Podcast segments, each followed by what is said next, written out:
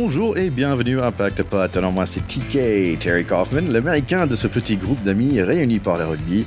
Et réunis par le rugby, waouh, quel week-end de rugby mon cher Théodore de Saint-Rémy, ancien Racing Man, comment tu vas?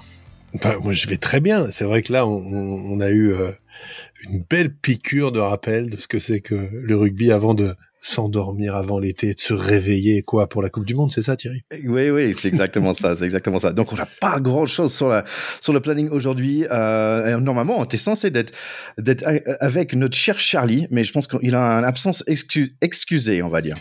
Ben, ce qui, tu vois, ce qui est bien, c'est qu'après plus de 100 épisodes, Thierry, on conserve une certaine fraîcheur une jeunesse, une naïveté, je trouve, qui est, tout à notre honneur, puisque on a cru que Charlie serait là pour l'épisode d'aujourd'hui, après avoir passé le week-end au Hellfest. Et, là, je pense que ça dénote un optimisme à tout craint.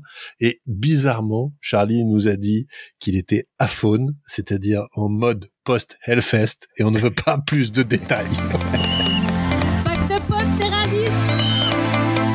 Salut les potes du pack, j'espère que tout va bien je ne peux pas être avec vous parce que je n'ai pas de voix.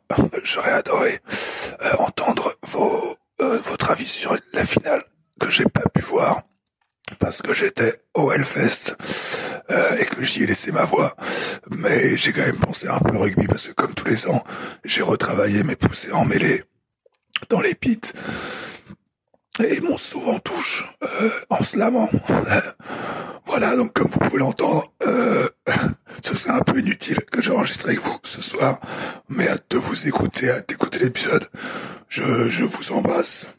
Gros bisous les copains, ciao.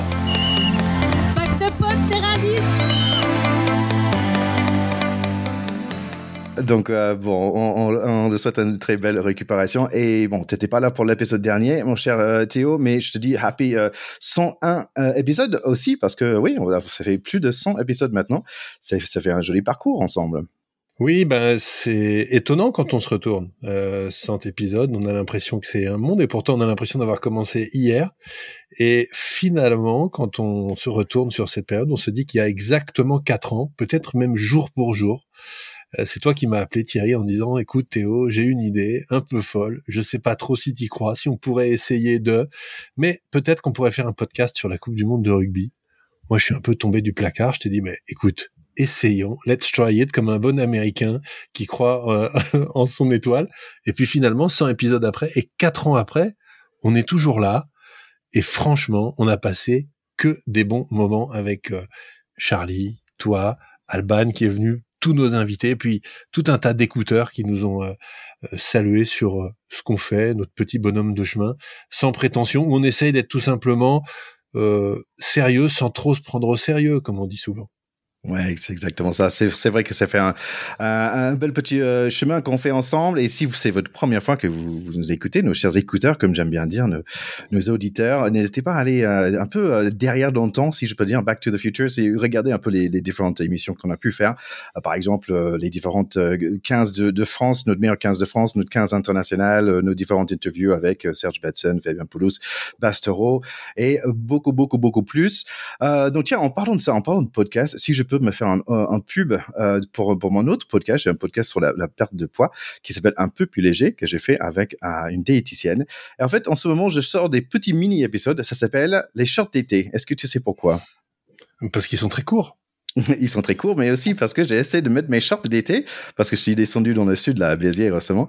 Et en fait, je disais, ah zut, ils sont un peu serrés quand même, mes shorts. Donc, euh, allez, j'ai fait une petite mini-série de cinq épisodes pour euh, aller me remettre un peu de, de focus là-dessus euh, et pour, pour m'aider à mettre dans mes, mes shorts d'été. Donc, si ça vous tente, c'est un peu plus léger sur les différentes plateformes de podcast. Je vais les écouter, bien entendu, puisque comme tout un chacun, j'ai aussi un programme de préparation de la plage et ça me paraît être euh, une excellente euh, une, excellente résolution. Euh, je, profite aussi de cette petite introduction pour pour embrasser et saluer alors Andrea Cecilia ou Cecilia Andrea, je ne sais pas, mais c'est une auditrice qui nous écoute de Montréal, qui nous a dit des choses super sympas sur notre six nations, sur tout ce qu'on a dit sur l'ère Galtier et qu'elle se tient connectée au rugby depuis Montréal avec le pack de potes. Alors, Cécilia, Andrea, on vous embrasse vraiment de tout cœur et on espère que vous, aurez de nombreuses émules et d'autres auditeurs au Canada super, merci beaucoup. Bon, on passe tout de suite au rugby. Donc, petit truc, parce que tu sais que j'aime bien la EPCR. Et en fait, très bientôt, le, jour où on va sortir cet épisode, en fait, ils vont faire les différentes pool draw euh, de toutes les différentes équipes. Et tu sais qu'on a huit équipes dans, dans, ce, euh, dans ce Champions Cup, en fait. L'année prochaine. Est-ce que tu les connais? Ouais. Huit équipes françaises? Ouais. Hmm, ouais, je pense que je dois pouvoir les connaître. Vas-y, j'essaye. Hein. Euh, Toulouse, uh La Rochelle, yeah le Racing, uh-huh. euh, Toulon, puisqu'ils ont été champions de la deuxième. Là. Bravo. Euh, je pense qu'il y a le Stade français. Uh-huh. Uh-huh. Je pense qu'il doit y avoir... Euh, ça commence à être un petit peu plus compliqué. Clermont Non. Ah non, merde. Lyon. Lyon, bien sûr. Bordeaux Oui, et la dernière qui m'a un peu surpris en fait. Non, c'est Bayonne. C'est Bayonne, c'est ça. Ah, c'est pas loin. Pau Bayonne, ils ont un aéroport qui s'appelle Pau Bayonne. C'est des voisins, c'est des voisins parce qu'ils ont, ils ont fini. C'est chouette, ça fait une sacrée belle représentation. Écoute, espérons que ce soit encore une équipe française qui soit sur le toit de l'Europe l'année prochaine. C'est ça le plus important. Allez, on va direct dans ce top 14, rapidement, rapidement pour les demi-finales. On n'a pas pu avoir euh, ton avis, en fait, sur ce, ce 41 pour Toulouse contre les 14 pour Racing. Toi, ancien Racing Man, comment tu as, vécu euh, ce match-là? Forcément très mal. Euh, J'ai posté un, deux mots très simples. Euh, J'ai mis pas invité. Voilà, je pense que c'est typiquement le match euh, raté, mais qui est très révélateur aussi d'une saison du Racing qui a été en dents Je pense qu'il faut, il faut saluer quand même leur présence depuis qu'ils sont remontés en 2010 tous les ans euh, dans les équipes qualifiées en playoff, qui est quand même une très belle performance, ce qui donne une belle régularité. Mais une seule fois champion en 2016, c'est pas assez. Et, et en particulier sur ce match-là, euh, on voit qu'ils ont été ultra dominés devant. Depuis le départ de Ben Tameifuna, ils n'ont pas résolu leur problème de mêlée fermée. Ils ont trop souvent euh, des passages à vide pendant les matchs qui leur coûtent très cher sur cette sur cette séquence entre les pénalités et les, reculades, même s'il y a parfois des bons moments. Et j'ai surtout beaucoup aimé le la réaction de Rouanimov à la fin du match, qui, qui, est quand même un joueur de grande classe, qui est d'une grande fidélité à ce club, Ronimov qui a quand même réussi à trouver le club qui a les mêmes couleurs que son équipe nationale, ce que je trouve assez chouette. Hein. c'est quand même Comme ça, il oublie un, un maillot, il prend Il prend son maillot de club. Euh, je, je, plaisante, mais à la fin, il a dit très calmement, le rugby est un sport très juste. Et quand on prend 40 points, c'est qu'on est à sa place et il y a rien d'autre à dire, il faut se remettre au boulot. C'est tout ce qu'on aime aussi dans le sport et dans ce que ça doit générer quand on est à côté de la plaque de temps en temps d'humilité, d'envie de s'y remettre, d'y croire quand même, d'y retourner, de remettre le bleu de chauffe, bah, ce sera le ciel et blanc de chauffe pour l'année prochaine, on espère, avec une nouvelle équipe, une nouvelle page qui se tourne aussi. Donc, euh, certainement de belles choses. Ouais, donc on va dire Toulouse qui est entré dans ce dans ce final euh, riding high. Euh, franchement, c'était comme euh, euh, regarder le Cirque du Soleil quoi, ou the Harlem Globetrotters. Peut-être au niveau de basket, c'est tout ce qu'ils essaient, ça marchait et c'était parfois il y avait des essais. Tu disais mais où était le ballon en fait? C'était comme ouais, ça faisait un peu match d'entraînement. Il ah était temps que ça s'arrête sur la fin du match et c'était un petit peu désolant pour le Racing, c'est vrai. Ouais, un truc c'était qui m'a impressionné, c'était Ramos en fait. avait l'impression que chaque fois qu'il touchait le ballon, il sentait qu'il allait faire un truc incroyable. Il avait une confiance juste avec ses yeux qui était comme un fou et qui qu'il allait tenter, il allait tenter, il allait tenter. Et, euh, et, il était, euh, comment dire en anglais, he was feeling himself. Il était vraiment dans son dans son zone, ça c'était certain.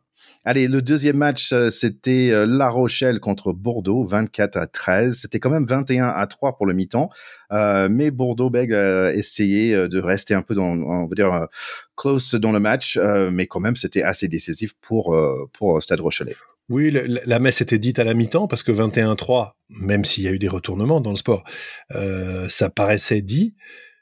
Effectivement, euh, Bordeaux a quand même fait une, deuxième mi-temps solide, n'a pas renoncé. On sait que Bordeaux a recruté Damien Penaud pour l'année prochaine, euh, donc ça reste voilà une équipe qui s'est qualifiée, une équipe qui, on va dire, est sur une phase d'apprentissage.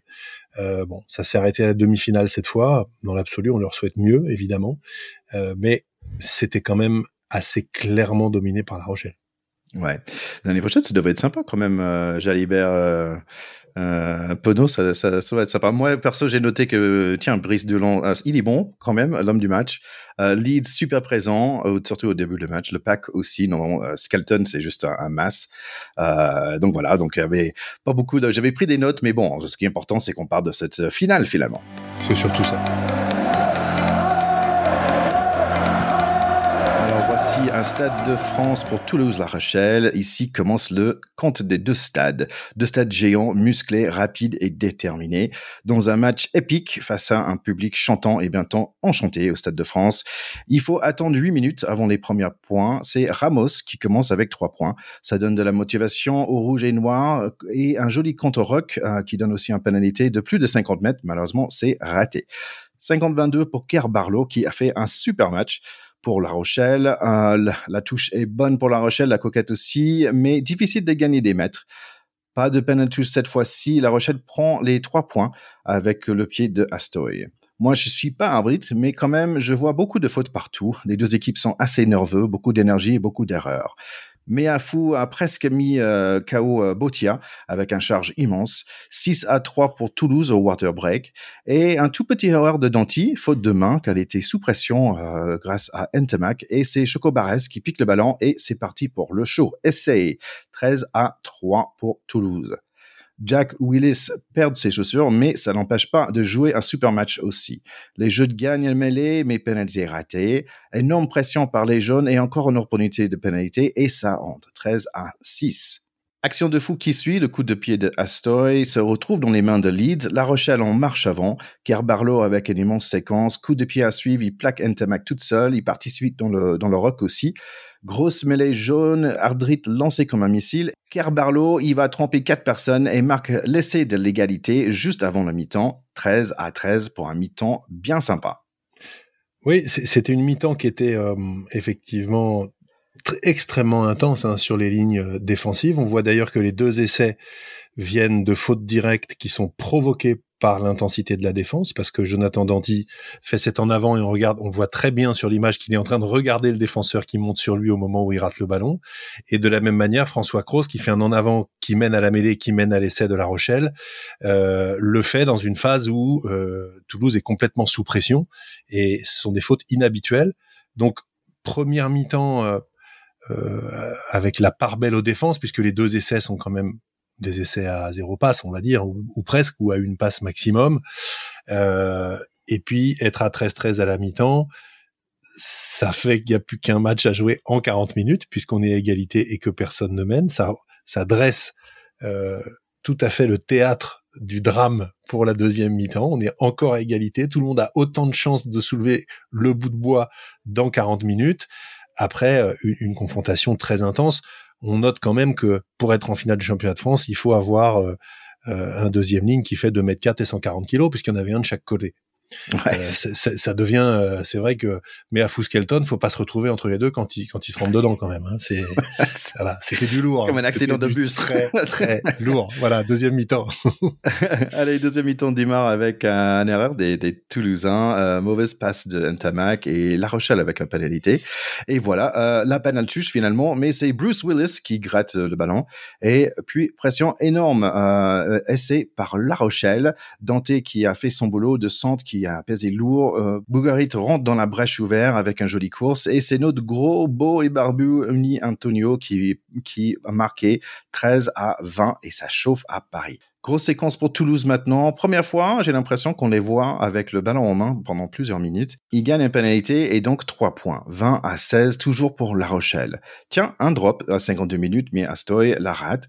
Flamand entre en jeu et un action plus tard, il chope la touche. Et après, il met la pression sur Danty. Botia fait du bien et du mal dans la même action. Pénalité 20 à 19, toujours pour La Rochelle. Et tiens, Brice Doulin, qui est très bon au, pied aujourd'hui, mais il tente un relance qui devrait pas. L'attaque des Toulousains commence à se montrer, mais on avance Mtamac. 26 à 22, La Rochelle. Il faut un essai dans les dernières 9 minutes pour Toulouse. Dupont à droite, Ntamak à gauche. Danty fait une erreur bête, mais Ntamak fait une erreur bête aussi. Il rate son coup de pied pour un panatouche. Il est abattu. Et bien sûr, le pack jaune gagne une autre pénalité. Dernière opportunité pour les rouges et les noirs. Beaucoup d'énergie et de temps épuisé pour gagner quelques mètres. Et finalement, c'est Antamac qui fait l'essai de l'année avec un course de 60 mètres. Thomas Ramos assure avec le coup de pied et c'est fini pour ce soirée-là. Toulouse gagne un match mythique. Ouais, quand on est euh, conservateur, on va dire, tu sais ce que ça veut dire, toi qui es américain, voir le Stade Toulousain gagner en finale du championnat de France, c'est quelque chose de rassurant, n'est-ce pas? Et pourtant, euh, on peut dire que ce titre-là a bien failli leur échapper. Ils sont passés à très peu de choses euh, de la mauvaise de la mauvaise surprise parce que les doubles champions d'Europe qu'ils avaient en phase 2 avaient quand même fait le plus dur. Je trouve que en revenant d'abord à 13-13, puis en marquant d'entrée et en menant 20-13 en début de deuxième mi-temps, on, avait l'impression que la marche avant rochelaise était relativement inexorable, avec en plus une domination euh, sur les phases d'impact euh, et sur les mêlées fermées, en particulier dans la fin de match, qui semblait écrire que le titre était pour eux. Euh, l'immense mérite de Toulouse, ça a été dans une mi-temps où il y a eu quand même beaucoup de déchets techniques, de conserver une puissance défensive qui leur a permis de rester à portée de fusil, ils sont même repassés devant un petit peu, ça paraissait un petit peu contre le cours du jeu. Et puis on rentre dans les dix dernières minutes, ils ne sont qu'à 26-22 alors qu'ils ont été quand même assez dominés pendant l'essentiel du match. Et à 26-22, on sait bien au rugby que tout peut arriver. Donc là encore, dans les cinq dernières minutes, bah, le théâtre est là pour que le drame se joue. Et cet essai que tu évoques d'Entamac, j'ai été très frappé parce que euh, médiatiquement, dans les journaux, à la radio, à la télé, c'était l'exploit d'Entamac, Entamac ceci, Cet essai est assez commun. Le seul truc qui en fait un essai extraordinaire, c'est qu'il se passe à deux minutes de la fin pour aller chercher le titre. Et ça, ça prouve qu'il a eu la lucidité et les jambes après un match raté, après une pénale touche qui rate cinq minutes avant, qui doit lui faire mal au casque. Il a réussi à se remobiliser pour avoir le geste juste dans l'action. Mais la réalité, c'est que cet essai est donné par La Rochelle. Parce que la défense sur cette action est indigne de la saison de La Rochelle. C'est dommage. C'est la seule fois de toute la saison quasiment où ils défendent aussi mal. Ils ne sont, ils sont à 55 mètres de leur ligne et c'est sans doute pour ça qu'ils sentent pas le danger. Ils ont une ligne de défense et on le voit très bien qui un n'est pas tout à fait en ligne, deux est disparate entre des trois quarts et des avants. Et quand on est comme ça, on monte surtout pas en pointe. Et l'erreur que fait ce tennis de monter en pointe comme ça, il se fait effacer, il y monte la tête baissée, il est effacé, mais je veux dire, un, numéro 10 de Fédéral aurait fait aussi bien euh, que Romain Tamac. Le crochet n'a rien d'extraordinaire. Cette défense, elle est catastrophique. Derrière, comme il s'est précipité et que cette ligne était entre des gros et des trois quarts, il se crée des trous béants et il y va, je vais pas dire en marchant, mais il y va relativement facile. Il accélère, les mecs sont pris à contre-pied, ils sont derrière, ils ne le reprennent pas. Je vois beaucoup plus vraiment le manque de lucidité, la fatigue ultime et l'erreur incroyable de ce tennis, alors qu'il a tenu la baraque de ce club toute la saison. C'est horriblement cruel pour lui que l'exploit d'Entamac, même si la vision médiatique transforme ce truc-là en exploit d'Entamac. La une de l'équipe le lendemain, Vla Entamac, le triomphe romain. C'est pas vrai. Je trouve qu'il a fait un match très quelconque il a eu la lucidité d'être encore bien à la fin, mais quelle erreur de La Rochelle sur cette phase défensive. Elle n'était pas dangereuse. Il suffisait qu'ils attendent au lieu de monter comme ça, qu'ils fassent venir les mecs qui auraient glissé de la gauche, qui seraient venus naturellement, ils auraient fait des petits tas jusqu'au 50, et ils auraient gagné. Ouais, c'est terrible, terrible pour La Rochelle. C'est comme le boxeur qui veut absolument faire le, le crochet pour avoir le KO et qui manque et bam, il se retrouve par terre en fait. c'est ça. C'est exactement comme le, le, le, boxeur qui mène au point, qui a passé le match finalement à martyriser son adversaire, qui se dit je veux le finir, la victoire ne me suffit pas, je veux que ce soit par KO et il fait le, le truc de trop, il se fait contrer. Ou le judoka. Donc d'une certaine manière, c'est l'histoire du sport. C'est un contre. Euh, extrêmement bien mené, mais rendu tellement facile par une erreur monumentale collective de La Rochelle. Je veux pas accabler ce tennis parce que il monte en pointe bêtement, mais sa ligne de défense est mal fagotée.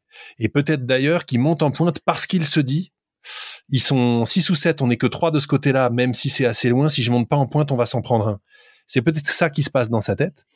Je pense que le décryptage de cette séquence en vidéo avec Ronan O'Gara et toute l'équipe, euh, je pense, va être quelque chose de passionnant. Pourquoi est-ce qu'on arrive à ce moment du match avec une ligne de défense aussi perméable, un acte isolé qu'ils n'ont pas fait une fois de la saison, qui permet au pire moment possible de donner 7 points à l'adversaire? C'est, c'est, ils sont double champions d'Europe, c'est pas n'importe qui, et ils font ces erreurs-là. Quelle école d'humilité encore C'est très très dur, très très dur. Mal fagoté, un autre mot pour mon dictionnaire personnel, je te remercie. Ah, ça peut être aussi juste la fatigue, parce que c'était la première fois, j'avais l'impression, pendant 4 ou 5 minutes, où Toulouse, ils, ils, attaquaient, ils attaquaient, il y avait très peu d'attaques dans, dans, tout le match, ça peut être euh, ça aussi. Tiens, tu parlais de judoka, et franchement, il y a un truc que je voulais dire par rapport, des, en regardant les deux derniers matchs, Antoine Dupont, franchement, si on l'a mis en genre mini-sumo, Hein, euh, il va, il va être magnifique, tu vois. S'il y a, il y a ça un jour pour les Géo, on l'a mis en sumo. Euh, le mec, il est impossible à plaquer. Il est tellement petit, mais avec tellement de force, il, il rebond sur tout le monde et il est juste euh, fantastique à regarder. Je suis pas sûr si c'était son meilleur match, mais juste euh, quand, quand, il faut, il est là, il, il va vers l'avant. C'est comme et c'est comme aussi l'autre personne qui m'a beaucoup frappé dans ce match-là, c'est Aldrit. C'est waouh, ce mec-là, c'est comme un train en fait. C'est effectivement une locomotive. Euh, il, a que la marche avant. Il, a été pris une ou deux fois en début de match. Il a fait des choix un petit peu hasardeux. Il a fait tomber un, ballon qui était heureusement derrière, mais quelques imprécisions. On lui, lui connaît pas toujours ça. Je, pense que euh, Greg Aldrit, faut, faut penser, faut se rappeler quand même hein, que Greg Aldrit, Antoine Dupont étaient ensemble à l'école de rugby. Euh, et d'ailleurs, je vois moi sur euh, l'entrée sur le match parce qu'ils sont capitaines tous les deux de leur équipe, euh, et on les voit côte à côte avant de rentrer au Stade de France. Et moi, qui viens de passer mon diplôme d'éducateur U12, euh, je me dis, il y a un mec qui était l'éducateur en jeune de ces deux mecs-là. Et c'est quand même extraordinaire de le penser, quoi. Je, je, trouve ça fantastique à quel point euh, on, on se on est, je trouve, récompensé quand on se rappelle que ces gamins-là étaient des enfants, que tout cela n'est qu'un jeu, et qu'en même temps, ils viennent construire ça ensemble avec une amitié qui s'est transformée en rivalité féroce, intense pendant 80 minutes, et qui doit tout de suite être oubliée, puisque maintenant ils sont ensemble en équipe de France et qui veulent renverser euh, les All Blacks, les Sud-Africains et, et, toute la clique ensemble. Donc il faut pas qu'il y ait un, l'épaisseur d'un papier à cigarette dans leur amitié, dans leur confiance mutuelle, et ils arrivent à se rentrer dedans comme ça pendant pendant 80 minutes. J'adore ces histoires. Ce que j'espère, c'est que euh, et, finalement, je trouve que le scénario n'est pas mauvais à cet égard. Toulouse, avec le poste clé du numéro 10, du numéro 9, je pense avait besoin d'être champion pour faire le point, le plein de confiance, et ça, c'est top. Ouais, c'est très marrant parce que moi, quand, pendant que La Rochelle était devant dans le score et à la fin du match, en fait, j'avais mis dans mes notes Is this good for French rugby? Est-ce que c'est une bonne chose que La Rochelle gagne? Parce qu'en fait, il, Toulouse aurait perdu beaucoup, beaucoup de confiance. Et comme tu dis, bah, le 9, le 10, c'est eux, ils perdent de confiance. Et Ramos aussi. Euh, et, et, et, dis donc, ça, ça aurait fait mal, ça aurait fait très mal et mis beaucoup de doutes dans, ce, dans ces lignes de, de, derrière, on va dire. Mais en même temps, dès qu'ils ont gagné, je dis ah c'est ok. Et en plus, en plus, euh, on n'avait pas de blessure euh, pour l'équipe de France. Et finalement, ce match avec Toulouse qui gagne quelque part, je trouve que bah, c'est bien pour le rugby français en fait. Quelque part, oui, c'est très cruel pour les Rochelais. On dit souvent, hein, l'axe euh, d'une équipe de rugby, c'est 2, 8, 9, 10, 15 parce que quand on quand on montre une composition, finalement, c'est c'est ça la ligne droite au milieu de l'équipe. Euh, bon, Bourgarit, euh, euh, Aldrit pour les 2 et 8, et puis 9, 10, 15 Dupont, Ntamak, Ramos. Donc, de toute façon, il fallait un perdant qui ferait des déçus. Euh, mais je crois que cette défaite-là, pour La Rochelle, est plus facile à encaisser, même si elle est très cruelle, du point de vue de la confiance à venir, que si Toulouse avait perdu. Parce que si Toulouse avait perdu, ils auraient été dominés, ils n'auraient pas su renverser l'adversité, ils auraient échoué dans cette mission-là. Alors que là, La Rochelle, avait fait le job, avait dominé avec ce qu'ils savent faire, Bourgarit, Aldrit, euh, un travail de sap et de jeu d'avant absolument exceptionnel. Ils perdent ce match un peu sur un fait de jeu, faut quand même être honnête. Et ce qui est in fine cruel, c'est que Toulouse, euh, qui sont les tenants du grand jeu libre, euh, Pierre Villepreux et compagnie, le ballon ne s'arrête jamais, la, la balle à l'aile, la vie est belle. Sauf que là, c'est quand même deux essais à zéro passe. Euh, ce qui est quand même assez euh, réducteur, quoi, pour le talent et pour le rêve que pourraient porter les ailes toulousaines. Ouais, j'avais noté que Ntamak à la fin de match, il avait, il avait l'air un peu plus vieux, on va dire. Il avait quelques rides de plus après ce match, mais je suis quand même content pour lui et pour Toulouse et quand même content pour La Rochelle aussi, qui sont champions d'Europe. Je, j'ajoute que euh, celui qui avait aussi un peu plus de rides, euh, c'est Emile Ntamak, son père. Faut, faut se rappeler quand même hein, la, belle dynastie de joueurs de rugby que c'est. Emile Ntamak était un joueur exceptionnel, euh, et, et c'est vrai que les belles courses euh, de, de Romain Tamac sont, sont quand même hérités du patrimoine génétique que lui a passé son papa. Et l'autre truc sympa, c'est que son petit frère était dans le stade, euh, Théo Ntamak, qui aussi parfois hein, dans, dans l'effectif de l'équipe première. Il a été champion de France avec les Espoirs de Toulouse. Quelle famille, quand même. Hein. Donc, euh, ça, ça, ça, fait plaisir pour, pour eux. Et je pense que, bon, la veille de la fête des pères, je pense que c'était pas mal d'être dans le dans le public pour pour Émile et de voir son fiston euh, après un match, on va dire un peu raté d'être le mec euh, qui finalement va chercher la gagne. Euh, je pense qu'en termes d'ascenseur émotionnel, ça devait pas être mal. Ouais, tout est oublié dans la victoire. Ouais, donc bravo pour les espoirs euh, et aussi les, les Crabos aussi pour pour Toulouse qui étaient champions de France en, juin. Apparemment des, des cadets sont pas mauvais non plus. Bon, mon cher Théo, après ce final, est-ce que tu avais d'autres choses? Bah, J'ai quand même adoré voir un gros costaud barbu marquer un essai, hein, Uni Antonio, qu'on aime beaucoup. C'est lui qui marque l'essai du début de deuxième mi-temps Tony Truant des Rochelais. Et c'est pareil, ça doit lui donner de, la confiance, de la force. On, espère que euh, il y croira pour en marquer comme ça avec le maillot bleu sur les épaules dans une autre compétition. Mais ceci est un autre sujet, Thierry. Oui, ben en, parlant de ça, nous, nous allons faire un petit pause. En fait, euh, le petit pause s'impose pour nous. Normalement, on va se retrouver autour de, de août avec des épisodes spéciaux sur le Coupe du Monde, bien sûr. Euh, en fait, c'est assez sympa. Donc, nous, on va avoir deux épisodes qui va faire un recap sur le, le Coupe du Monde 2019. Euh, après, on va essayer d'avoir des invités pour parler des différentes poules. Et quand même, on a quatre matchs euh, de préparation. On a l'Écosse euh, chez eux et chez nous. Après, on a France-Fidji, donc ça, ça devrait faire mal, juste quelques semaines avant le démarrage de, de Coupe du Monde. Et après, Australie quand même. Donc j'imagine qu'ils vont jouer euh, plein de joueurs dans ces, tous ces différents matchs, mais c'est quand même costaud hein, qu'on pense euh, deux fois contre l'Écosse, contre Fidji et contre Australie. Ça, c'est des matchs de préparation. Et après, bien sûr, le Coupe du Monde qui démarre. Nous, euh, ça va être ben, le premier, c'est d'attaque France contre Nouvelle-Zélande pour la première match du, du, de ce Coupe du Monde. France-Uruguay, France-Namibie, France-Italie par la suite.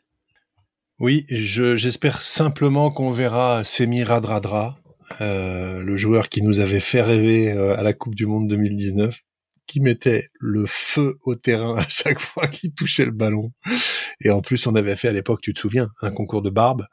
Et il était pas loin de la finale hein, lorsqu'on avait fait voter nos écouteurs, euh, parce qu'il avait aussi une très belle barbe. Donc Semi Radradra, j'espère te voir sur le pré, parce que tu m'as fait rêver. Ouais, en plus c'est un nom euh, très agréable à dire. Radradra. Allez, c'est tout pour nous. Donc euh, merci beaucoup à tous nos chers écouteurs et n'oubliez pas de vous abonner sur euh, sur vos différentes plateformes d'écoute de podcast et sur YouTube aussi, on est là-bas et sur Instagram et Twitter et Facebook. comme ça, vous savez quand les nouveaux épisodes, nouveaux épisodes vont tomber parce qu'on a déjà plein de plein de super trucs qui vont arriver pour ce Coupe de Monde. Allez, à très bientôt, mon Théo. Oui, salut mon Thierry pour toutes ces réjouissances. Reposez-vous bien, faites un petit peu une petite cure sans rugby parce que à la rentrée, ça va donner et il faudra être disponible. C'est ça. Allez, bon été à, toi, mon cher Théo, et bon été à tous nos écouteurs. Allez, bah, à bientôt. Salut, salut Charlie, salut TK. Ciao, ciao.